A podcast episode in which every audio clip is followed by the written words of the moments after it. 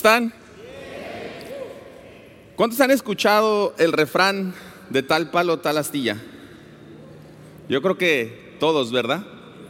Y sabemos que este refrán se usa para referirse cuando un hijo o una hija tiene algo similar, cualidades o habilidades del padre, ¿verdad? Ay, mira, igual de dormilón que el papá, ¿verdad? Igual de estudioso que la mamá, pues claro, lo inteligente lo sacó de ella, ¿verdad? De tal palo, tal astilla. Y hoy quiero, le, puse así a, este tema, porque usted y yo debemos de reflejar las cualidades y las habilidades de nuestro Padre Celestial. Mire, Isaías 54 dice, Dios el Señor me ha dado una lengua de sabios para saber cómo consolar a los cansados y todas las mañanas despierta mis oídos para que escuche como los sabios. Señor Jesús, en tu palabra tú dices que podemos escuchar tu voz. Yo te pido, Padre, que en esta mañana abras nuestro oído físico y nuestro oído o espiritual para lo que tú nos vas a hablar, Señor. Queremos aprender a escuchar como los sabios para poder tener una lengua de sabios y para poder consolar al cansado, Señor. Que cada uno de los que estemos aquí, Señor, podamos escuchar hoy tu voz de una manera audible como nunca antes, en el nombre de Jesús. Amén. Voy a mover esto aquí un poquito. Jeremías 1.5, antes de que te formase en el vientre te conocí, antes de que salieses de la matriz te santifiqué y te di por profeta a las naciones. Muchas veces nos preguntamos cuál es mi propósito en esta vida, qué estudio, con quién me caso, cuál es mi llamado, cuál es mi ministerio. Pero quiero decirte que aún desde antes de que tú fueras un embrión, antes de que tú fueras un feto, Él dice que te conoció en el vientre de tu madre. Ninguno de los que estamos aquí somos un accidente, no fuiste el pilón, no fuiste, ay, un, un, un chispotón, no, Dice Dios que Él te planeó desde antes y dice que te santificó y te hizo profeta para las naciones. Tú y yo tenemos un propósito. No estamos en este tiempo por casualidad, no estamos aquí porque, pues qué malos tiempos, qué mala temporada nos tocó vivir. No, Dios nos dejó y te planeó y habló tu existencia para que tú vivieras hoy en el 2020 21. Ahora dice que Él te conoció. Fíjate, la palabra conocer en el hebreo significa conocer de una manera íntima. ¿Qué quiere decir esto? Que Él conoce tus emociones, tus sueños, tus anhelos, tus deseos, tus temores, cuando estás contento, Él sabe bien cómo eres. Mira, ese lunar que tienes que no te gusta, esa verruga, Él conoce todo de ti, porque Él te conoce de una manera íntima. Y al decir esto, también Él conoce todo tu físico, Él conoce tus órganos, Él conoce tu aparato digestivo, tu, sistema respiratorio, tus pulmones. ¿Por qué? Porque Él fue el que te creó, Él te hizo, Él diseñó tu cuerpo, Él diseñó tu persona. Y el propósito divino que tú tienes se extiende aún desde antes de tu existencia. No eres una casualidad y Dios te quiere usar para este tiempo. Él planeó tu existencia. Y si tú estás a lo mejor aquí o nos estás viendo y dices, bueno, es que, ¿cuál es mi llamado? ¿Cuáles son mis dones? ¿En dónde quiere Dios que yo le sirva? ¿Qué quiere Dios que yo haga? Y, y muchas veces tenemos esa pregunta como, ¿en dónde servir? ¿Qué, debo de hacer? ¿En dónde empleo mis dones? O decimos, bueno, con que venga a la iglesia es más que suficiente. Y, a lo mejor aquí quiero aclarar un poquito, porque muchas veces decimos, bueno, es que mi ministerio eh, es ser edecán, mi ministerio es la alabanza, mi ministerio es estar en audio, en luces. Mira, todas estas cosas que hacemos, estar con los niños, eh, todas estas actividades es una herramienta, ese no es tu ministerio. Porque hasta donde yo sé en la Biblia no dice que vas a servir en el ministerio de luces. Porque pues ni luces había, yo creo. No dice que vas a estar en el audio, no dice que vas a estar de edecán. ¿Cuál es el ministerio de todos nosotros? Lucas 4:18, el Espíritu del Señor está sobre mí por cuanto me ha ungido para dar las buenas nuevas a los pobres, me ha enviado a sanar a los quebrantados de corazón, a pregonar a los cautivos libertad, vista a los ciegos, a poner en libertad a los oprimidos, a anunciar el año favorable del Señor. Ese es tu llamado, ese es tu ministerio y el mío. Ahora, ¿en dónde lo desarrollas? ¿Estás sirviendo con los niños? Perfecto. Ahí oras por los niños para que sean sanos, por sus familias, por su economía. Eres un edecán. Perfecto. Eres un anfitrión. Oras por la gente cuando llega. Tú estás desde antes, Señor, cuando yo pueda recibir a la gente, cuando me vean, que vean tu favor, que vean tu paz, que vean tu gozo, que yo te pueda reflejar. Señor, yo estoy sirviéndote en una casa, Señor, que yo pueda ser usado ahí. Ahora tú dices, es que no he servido en la iglesia, no he sabido en dónde involucrarme. Hay muchas áreas donde podemos servir. Ahorita en el corazón de nuestros pastores está el que podamos abrir grupos en casa. Puedes hacerlo en línea, puedes hacerlo en Zoom, por WhatsApp. Si tú deseas algo pequeño, dos personas presencial con tus vecinos, pero tú y yo tenemos que poner en acción lo que nos está diciendo nuestro Señor Jesucristo. Tú y yo tenemos un propósito y aquí dice que es pregonar libertad. ¿Cuánta gente está adicta, eh, eh, esclavizada en adicciones, en, en apuestas? ¿Cuánta gente conocemos enferma? Tú y yo estamos hechos para este tiempo para ser representantes de nuestro Señor Jesús. Ahora tú vas a decir, bueno Raúl, eso lo leyó nuestro Señor Jesús cuando empezó su ministerio. Sí, pero tú y yo somos templo del Espíritu Santo y cuando Él ascendió, Él dijo, les conviene que yo me vaya y les dejaré al Espíritu Santo. Entonces, el mismo Espíritu que lo resucitó de la muerte es el mismo Espíritu que vive en ti y en mí. Hechos 1.8 dice, pero recibiréis poder, di conmigo poder cuando haya venido sobre vosotros el Espíritu Santo y me seréis testigos en Jerusalén, en toda Judea, Samaria y hasta lo último de la tierra. Y fíjate, aquí la palabra poder dice fuerza, habilidad, eficacia para poder realizar milagros. Cuando tú y yo recibimos al Espíritu Santo, recibimos el poder para poder orar por los enfermos, para que la gente pueda reconocer a Jesús y se arrepienta y vuelva a los caminos de Él. Primera de Pedro 2.9. Pero ustedes, aquí diga, pero yo, soy un pueblo elegido por Dios, sacerdote al servicio del rey, una nación santa y un pueblo que pertenece a Dios.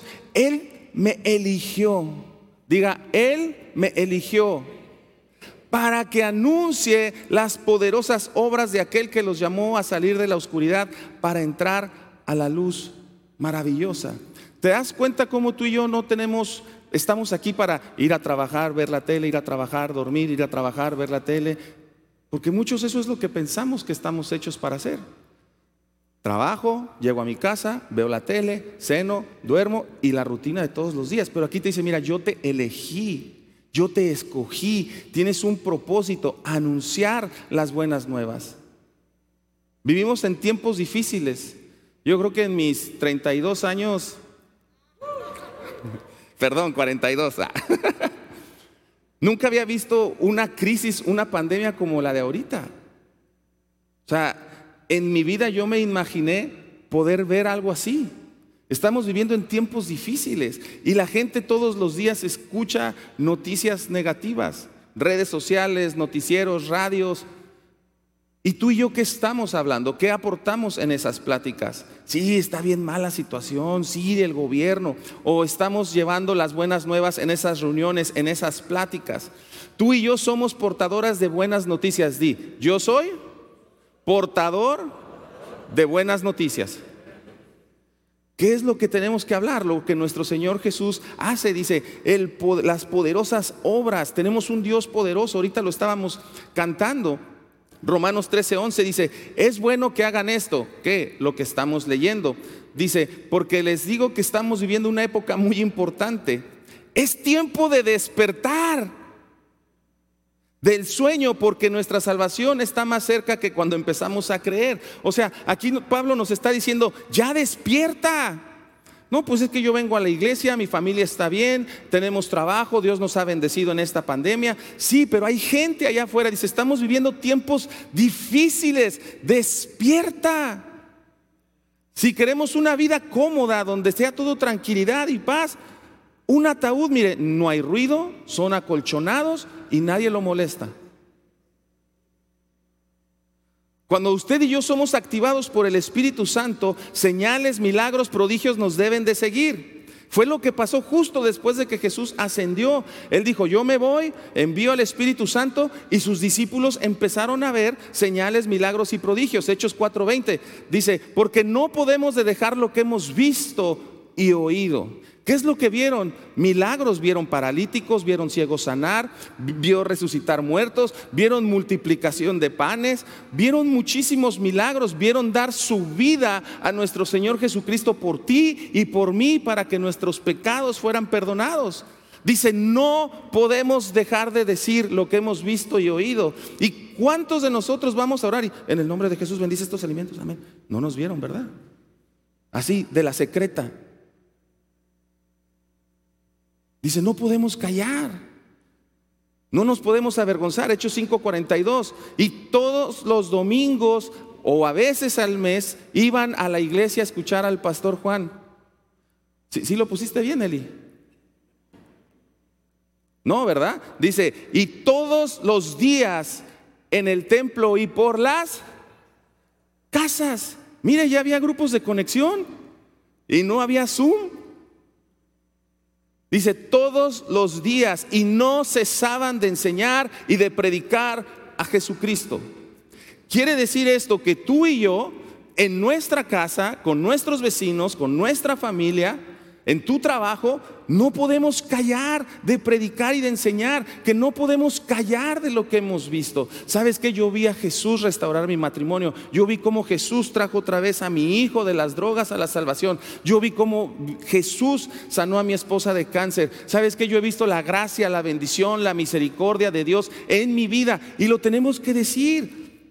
Es tiempo, son tiempos difíciles. Tú y yo ahorita en nuestra casa tenemos que estar hablándole a toda la cuadra. Yo te apuesto que en tu cuadra has sabido de personas que han tenido COVID o que estuvieron enfermos.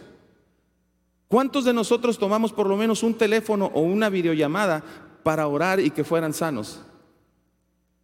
¿Cuántos de nosotros hemos dado ese paso de fe? Y así como leemos ahorita, así fue como nació la iglesia primitiva, en casas. Sí, estaban las sinagogas, pero cuando nuestro Señor Jesús sanó al paralítico, recuerda que iban los cuatro amigos, abrieron el techo y estaban en una casa. En tu casa debe de haber señales, milagros, prodigios, restauración. Porque así es como se extendió la iglesia y hemos sido creados para este tiempo. Somos portadores de buenas noticias y ese es tu propósito. Recuerda, Él te conoció desde que eras un embrión. Sí, tienes una profesión, eres ingeniero, perfecto. Ahí en tu entorno, en tu contexto, tú tienes que ser portador de buenas noticias. Gracias a Dios por los médicos, por los psicólogos, Dios les bendiga. Pero Dios creó la ciencia y nuestra confianza, nuestra esperanza está en un Dios poderoso y después en un médico. Tenemos una comisión que cumplir. Juan 4:35. No dicen ustedes, ay, todavía faltan cuatro meses para la cosecha. Pero yo les digo, abran los ojos y miren, los campos están sembrados, la cosecha está madura. Ay, todavía falta mucho para la venida de Jesucristo. Y bien es cierto, la Biblia dice que nadie sabe cuándo va a venir ni va a regresar, pero de que las señales nos indican que viene pronto, eso es un hecho. Entonces es tiempo de que tú y yo no, no podamos estar diciendo todavía falta mucho. ¿Cuántas personas hemos conocido que en un segundo dejó de latir su corazón? En esta época, en esta temporada, yo estoy seguro que más de uno de los que estamos aquí hemos perdido un ser querido o algún conocido. Y la pregunta es aquí, ¿le hablamos de Jesús? Ya no te digo si, si oramos por sanidad por Él, te pregunto, ¿recibió a Jesús como su Señor y su Salvador? ¿Dónde está pasando esa persona la eternidad? Por eso dice, no puedes decir faltan cuatro meses, es el tiempo ya de activarnos, de despertar. Tú y yo representamos a Jesús en esta tierra y nos ha dado el derecho legal de usar su nombre. Juan 14, 12. De cierto, de cierto les digo, el que en mí cree, di conmigo, el que en mí cree. No, pues ya empezamos mal. El que en mí cree. Ok, esta casa ha sido fundada en principios de fe por nuestro pastor don Fermín. Este edificio físico es un testimonio de fe. Sanidades, milagros han pasado por más de 40 años. Esta iglesia, esta casa espiritual, nuestro pilar es la fe. La columna vertebral de la iglesia es nuestra fe. Y por eso dice, el que en mí cree las obras que yo hago, él también las hará y aún mayores. Quiere decir que si Jesús resucitó a un muerto, tú y yo también podemos resucitar a un muerto. Ay, ¿a poco sí? Aquí dice, el que en mí cree. Dice, y todo lo que pidas en mi nombre, di, en mi nombre lo haré para que el Padre sea glorificado en el Hijo. Si algo pedís en mi nombre, yo lo haré. Los que somos papás, cuando repetimos algo dos o tres veces es para que el Hijo le quede claro, ¿verdad? Y aquí si se da cuenta, nos dicen dos veces, lo que pidas en mi nombre, yo lo haré. Entonces esto lo que nos está diciendo es, mira, ve con mi papá, en mis logros, o sea, en los logros de nuestro Señor Jesucristo, en sus victorias. No vas en tus fracasos, no vas en cuánto tiempo has venido a la iglesia, no estás pidiendo por cuánto has ayunado, si hiciste el devocional en un año de toda la Biblia, no dice si estás sirviendo, Él dice, tú ve en mi nombre. Entonces nosotros venimos al Padre y le decimos, yo vengo en el nombre de tu Hijo Jesús, que tiene victorias, que Él tiene un nombre, y ahorita vamos a hablar de eso. Dice, y pídelo y entonces yo lo haré. Juan 16, 26, y en aquel día pediréis en mi nombre. ¿Por qué estás haciendo énfasis en el nombre, Raúl? Mira el concepto bíblico de un nombre. Dice, representa más que una manera de identificar a una persona, representa la esencia de una persona. Representaba lo que esa persona era en su personalidad, carácter, reputación, logros, autoridad. El nombre de Jesús tiene esto. Proverbios 22.1, más vale el buen nombre que las muchas riquezas y la buena fama vale más que la plata y el oro. ¿Cuántos de nosotros en la adolescencia nos conocían por el apodo, verdad? El tuercas, el moco, el motorolo. No, está el Tony, el Tony tiene muchos de esos este, ideas que nos pudiera ayudar, ¿no?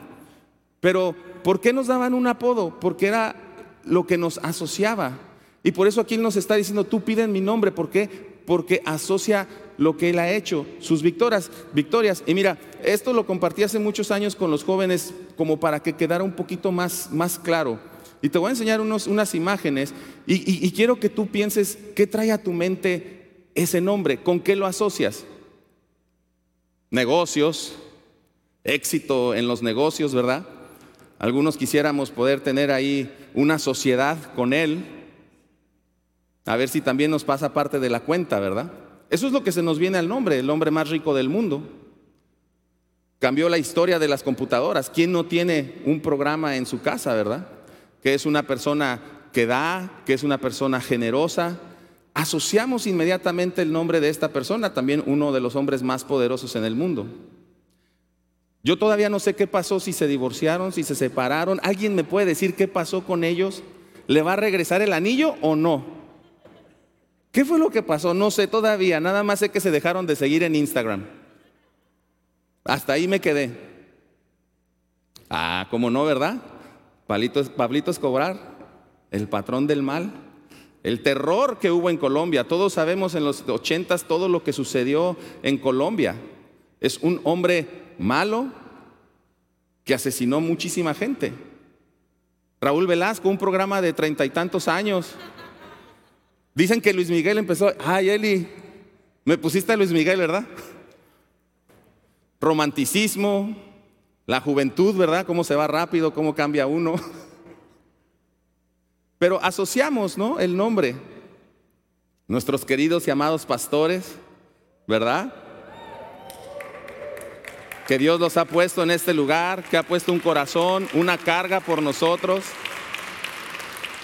Entonces, ¿se dan cuenta cómo asociamos los nombres? ¿Qué piensan cuando escuchan tu nombre? Raúl es un hijo de Dios. Ah, Raúl dice que va a la iglesia, pero no, hombre, si tú supieras cómo es en el trabajo de largo. Si tú supieras cómo es de grosero, coqueto, volado, mentiroso. ¿Cómo te identifican a ti en la gente? Ahora te voy a hablar de cómo Jesús obtuvo sus nombres y por qué Él nos dice lo que pidas en mi nombre. Son tres puntos rapidísimos. Lo heredó, lo conquistó y le fue dado. Lo heredó Hebreos 1.1. Dios habiendo hablado muchas veces y de muchas maneras en otro tiempo a los padres por los profetas, en estos últimos días nos ha hablado por el Hijo, a quien constituyó heredero de todo y por quien asimismo hizo el universo. Él que es el resplandor de su gloria, la imagen misma de su sustancia y quien sustenta todas las cosas por el poder de su palabra. El océano, la economía la sostiene Él. Todos los desastres naturales Él los sostiene. La enfermedad, si Él creó tu cuerpo, Él sostiene tu salud, Él sostiene tu familia. Dice, Él con su palabra con su poder sustenta el universo. Habiendo efectuado la purificación de nuestros pecados por medio de sí mismo, se sentó a la diestra de la majestad en las alturas, hecho tanto superior a los ángeles que ha heredado un excelente nombre. Su nombre no es cualquier cosa, no es chullito, no es diosito. Y por favor, cuando escribas en las redes, Dios es con D mayúscula. Jesús habla y ocurren cosas. Jesús heredó su nombre, lo constituyó heredero de todo. No es cualquier persona. Cuando Él habla, cuando su palabra es hablada, algo sucede, porque su nombre es poderoso representan sus victorias en la cruz. Su nombre lo conquistó. Dice, así que por cuanto los hijos participaron de carne y sangre, Él también participó de lo mismo para destruir por medio de la muerte al que tenía el imperio de la muerte. Esto es el diablo. La enfermedad trae muerte. Entonces aquí dice que Él destituyó y destruyó al diablo. Él anuló el acta de decretos que estaba en contra tuya y mía. Había una acta que decía una sentencia, Raúl debe de morir por sus pecados. ¿Por qué? Pero es que yo no digo groserías, yo no hago nada malo. No, pero por Adán y Eva todos fuimos destituidos de la gloria de Dios. Y así como por un hombre entró el pecado que fue Adán y Eva, por un hombre que dio su vida, Jesucristo, tú y yo tenemos perdón de pecados. Y dice, Él anuló el acta de los decretos que había en contra de nosotros, que nos era contraria. La quitó de en medio en la cruz. Y despojó a los principados y a las autoridades y los exhibió públicamente triunfando sobre ellos en la cruz. La palabra despojar quiere decir privar a uno de lo que tiene violentamente. Aquí cuando estamos leyendo que dice que los exhibió públicamente, es porque en el contexto de ese tiempo, los romanos cuando conquistaban y derrotaban a sus enemigos, entraban al Coliseo con sus caballos, con sus carrozas y traían a los enemigos atados de los pies, arrastrándolos, demostrándole a su pueblo lo que habían hecho. Los habían destruido, los habían derrotado y los estaban exhibiendo públicamente. Y eso es lo que hizo Jesús con el diablo, sus principados y potestades. Él los derrotó en la cruz y los exhibió públicamente. Ese es el nombre de Jesús. Hay poder en ese nombre. Dáselo a Él. Hay rangos de autoridad en las tinieblas, principados, potestades, gobernantes, pero su nombre sustenta el universo con su palabra. Él conquistó a la muerte y Jesús está por encima de todo, de tu enfermedad, de tu economía, de la inseguridad, de la familia. El problema que tú tienes, Él ya lo derrotó. Número 3, le fue dado Filipenses 2.9. Por eso Dios también lo exaltó sobre todas las cosas y le dio un nombre que es sobre todo nombre, para que en el nombre de Jesús se doble toda rodilla de los que están en los cielos, en la tierra y debajo de la tierra, y toda lengua confiese que Jesucristo es el Señor para la gloria de Dios Padre. Entonces no es una muletilla para cuando terminas de comer, cuando terminas de orar, en el nombre de Jesús, amén. Ya cuando dicen eso es como que, ah, ya se terminó la oración, qué bueno. No, en el nombre de Jesús hay poder, hay victorias. Si pasa, este, Josué, please. Juan 15, 16. No me eligiste vosotros a mí, sino que yo los elegí a ustedes y los he puesto para que vayas y lleves fruto y vuestro fruto permanezca, para que todo lo que pidas en el nombre de Él se los dé. Juan 16, 23. Y en aquel día no me preguntarán nada. De cierto, de cierto les digo, todo cuanto pidas al Padre en mi nombre, Él los dará.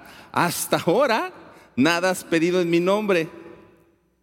Pedid y recibiréis para que vuestro sea, sea completo. Lo que pasa y el problema que tenemos es que no entendemos el poder, lo que hay detrás del nombre de Jesús. Cuando lo creemos y entendemos y creemos, entonces vamos a ver la respuesta. Por eso dice, hasta ahorita no has pedido nada en mi nombre, has orado, pero dices en vano en el nombre de Jesús. Por eso Jesús nunca oró por los enfermos, les declaraba sanidad. Pero ¿cuántas veces vemos que los discípulos en el nombre de Jesús, levántate? Y nos da el derecho a ti y a mí de usar su nombre. Somos sus representantes. Y cuando sabemos el poder que hay en su nombre, entendemos cuál es la voluntad de Dios. Podemos actuar en su nombre. Segunda de Corintios 5:20. Así que somos embajadores en nombre de Cristo. Como si Dios rogara por medio de nosotros, les rogamos que se reconcilien con Dios. Lo que tú digas en su nombre es como si fueras él mismo, porque eres su embajador, eres su representante. Tú lo representas legalmente en esta tierra. Reconcíliense con Dios, con la autoridad de Cristo. Y Él te da esa carta poder de, de representarlo y actuarlo en esta tierra. Lo que tú digas en su nombre es como si fuera Él mismo. Somos sus manos, sus pies, su boca. Y esto es para la iglesia el día de hoy, Marcos 16, 15. Les digo ir por todo el mundo y predicar el Evangelio a toda criatura. El que crea y sea bautizado será salvo, pero el que no crea será condenado. Estas señales seguirán, no es para todos, hay una condición. Estas señales seguirán a los que creen en mi nombre.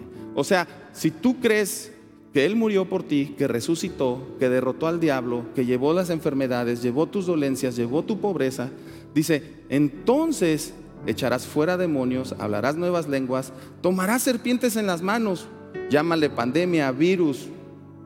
Dice, y aunque bebas cosa mortífera, no les hará daño.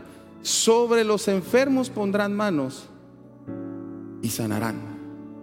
Este es el Evangelio. Esto quiere decir la palabra Evangelio, buenas noticias. Esto es para ti, para mí, no es para los super espirituales, no es que tanto vienes a la iglesia, no es que tanto ayunas. Y, y no quiero decir que lleves una doble vida de pecado y de todos modos va a suceder.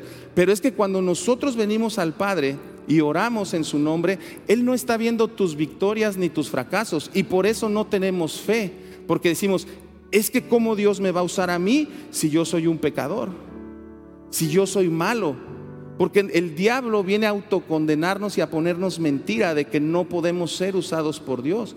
Pero cuando yo entiendo que Dios es omnipresente, omnipotente, omnisciente y yo sé que está aquí y yo empiezo a adorarlo y yo, y yo me imagino aquí la persona de Jesús y le empiezo a adorar, le digo, Jesús, tú eres grande, tú diste la vida por mí en la cruz, por tus llagas yo soy sano tú llevaste mis dolencias y empiezo a creer su nombre.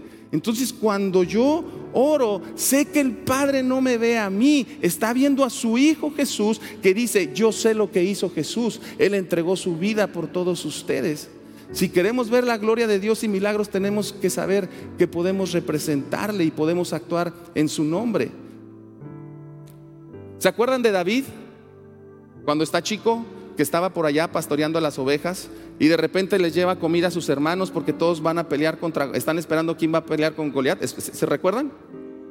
Y él dice, no, pues yo vengo a traer comida. Bueno, todos conocemos la historia. Cuando David se enfrenta a Goliat, fíjese lo que sucede, 1 Samuel 17, 45. Todos sabemos lo que había estado diciendo Goliat, que si venían, que él los iba a matar y que lo aguaguá. un juego de palabras. Y dice, David le contestó, tú vienes contra mí con espada, lanza y jabalina Vienes bien armado, la crisis está fuerte, la economía está fuerte, la enfermedad es, fuerte. Y es lo que el diablo te quiere decir. Todo está acabado, no puedes. Y ahí estamos todos atormentados, temerosos. Y dice, está bien, dice, tú vienes con todo eso a mi vida. Perfecto, lo reconozco. No, no dice, no es cierto. No dice, no, no existe. Es verdad. Pero yo vengo a ti en el nombre del Señor Todopoderoso el Dios de los ejércitos al que has desafiado, Él entendía bien a quién representaba. Él entendía bien que el gigante era grande, que había un problema. Pero dice, yo vengo en el nombre de Jehová de los ejércitos. Por eso te digo, cuando tú y yo oramos por alguien y decimos el nombre de Jesús, es como si el Jesús mismo, no es como, es que Jesús está ahí y el Padre ve los logros de, sus de su Hijo. Por eso los demonios huyen, la enfermedad se va, viene la provisión, viene el favor, viene la gracia, porque representamos a Jesús. ¿En dónde lo vas a representar? Abriendo un grupo de conexión en tu casa, en tu trabajo, llevando las buenas nuevas en tu cuadra con tus familiares. ¿Cuántas veces hemos orado sin tener conciencia de la importancia de su nombre, del valor que hay en su nombre? Por eso los discípulos oraban y la gente sanaba. La tormenta enmudecía porque hay poder en su nombre. Su nombre es un arma contra el enemigo. Cuando el enemigo escucha el nombre de Jesús, le recuerdas quién lo venció, quién lo derrotó y por eso el enemigo huye. Pero tú y yo no hemos sabido lo que hay detrás de ese nombre. Él te dice, en mi nombre te lo voy a dar, porque actúas en su nombre. Primera de Pedro 2.24. Él mismo en su cuerpo llevó al madero nuestros pecados. Todo lo malo que has hecho en tu vida, Él te perdona y dice, yo ya lo llevé en la cruz. Para que muramos al pecado y vivamos para la justicia, porque por sus heridas tú fuiste sanado. ¿Tienes alguna enfermedad, alguna dolencia? Es porque todavía no has tomado la autoridad como hijo de Dios de, orar en su nombre y de darle la instrucción y la orden al diablo y decirle, sáquese de aquí en el nombre de Jesús. Cáncer, no regresas a mi vida ni a mi familia. Pobreza, no regresas. En el nombre de Jesús. Él está por encima, le ha dado nombre sobre todo nombre. No hay nadie más poderoso, no hay nadie más grande, porque dice que toda lengua confesará que Él es el Señor. Un día el mismo diablo, principales y potestades se van a postrar nuevamente delante de Él, porque hay poder en Él. ¿Cuál es tu problema? Actúas en lugar de Él. ¿Qué dice eso? Se espera que la persona a quien representes actúes como si fuera esa persona. Segunda de Timoteo 1:6. Miren, muchos de ustedes cuando conocieron a Jesús estaban enamorados y apasionados por Dios. Y han recibido dones y talentos. Y mire lo que le dijo Pablo a Timoteo, por lo cual aconsejo que avives el fuego del don de Dios que está en ti por medio de la imposición de manos. Es algo que usted y yo constantemente tenemos que estar en el fuego. Le platicaba en la semana el pastor Juan. Yo recuerdo en, en un tiempo estaba comprometido con mi esposa y, lo digo porque yo quería que esto fuera una realidad. Buscaba enfermos para orar por ellos. Aunque no los conocía, yo sabía que alguien había enfermo y le decía a mi esposa, mi prometida en ese tiempo, vamos a orar por él. Les hablaba, oye, ¿me permites ir a orar por ti? Nadie se niega a una oración en una tribulación. Nadie le va a decir que no. Y iba y orábamos por la gente y gracias a Dios pude ver muchísimos milagros. Aquí simplemente hemos visto gente sanada, hemos visto gente que ha sido restaurada. Pero tenemos que exponernos a eso. Mateo 21, 18. Por la mañana cuando volvía a la ciudad, Jesús sintió hambre y vio una higuera junto al camino y se acercó a ella, pero no encontró más que hojas. Entonces le dijo a la higuera, nunca más vuelvas a dar fruto. Y al instante la higuera se secó. Usted y yo leímos en los pasajes pasados que estamos hechos para dar fruto. ¿Sabe qué fue lo que pasó aquí? Jesús vio una higuera. Me queda un minuto, súper bien y dijo, la higuera tiene hojas. Si hay hojas, hay higos. Entonces dijo, voy por un higo. Pero vio puro jerío y no había higo, no había fruto. Entonces, ¿qué le dijo? Nunca más vuelvas a dar fruto. No le dijo, sécate, no la maldijo. Simplemente que había un propósito, esa higuera tenía un propósito, dar fruto y no lo dio. Le dijo, no vuelvas a dar fruto. ¿Qué tiene que ver esto con, con nosotros, Raúl? Que tú y yo fuimos creados para dar fruto. Y si tú y yo no damos fruto, no nos vaya a pasar lo de la higuera y que te diga, nunca más vuelvas a dar fruto. Que nadie jamás te vuelva a pedir una oración, Israel. Que nadie jamás te pida ir en la noche a ir a un velorio. Que nadie jamás te pida venir temprano a la iglesia para poner las pantallas. Que nadie jamás te diga, abre tu casa para que puedas llevar la palabra. nunca más vuelvas a dar fruto. Que en tu casa no se vuelva a dar la palabra. Porque tú y yo fuimos hechos para dar fruto. Y Él va a venir y va a decir, aquí no hay fruto, no des fruto. ¿Qué vamos a hacer? Juan 15, 8. En esto es glorificado mi Padre, en que lleves mucho fruto y así sean mis discípulos. ¿Cuál es tu propósito y mi propósito? Dar fruto. Ahora, cuando arrancan un fruto, duele, porque hay quienes pasan y, y se traen toda la rama y todo. Ay, es que me lastimaron en la iglesia.